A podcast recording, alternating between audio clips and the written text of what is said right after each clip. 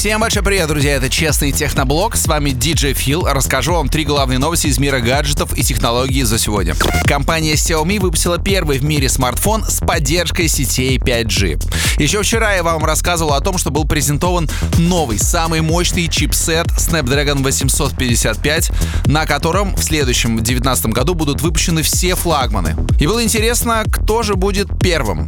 И компания Xiaomi сегодня объявила о запуске новой версии своего смартфона Xiaomi Mi Mix 3 на базе процессора Snapdragon 855 и поддержкой сетей 5G. Напомню, что и на данный момент, и скорее всего в следующем году на планете не будет мест, где будет полноценно работать сеть пятого поколения. Но кого это волнует, когда мы меряемся гигагерцами?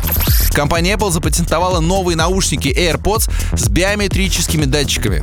Согласно данным, у наушников от компании Apple будет два нововведения. Первое — это биометрические датчики, при помощи которых можно будет отслеживать температуру тела, пульс, а также определять, в каком именно ухе находятся наушники. А также универсальная форма, при помощи которой неважно, вставляете вы левый наушник в правое ухо или наоборот.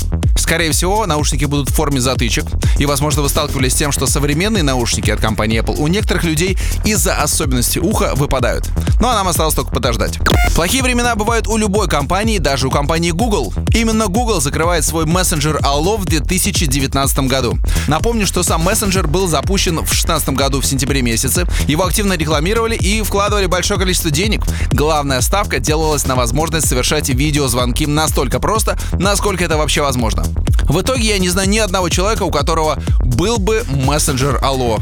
Так что в том числе и из-за этого в 2019 году мессенджер Allo закрывается.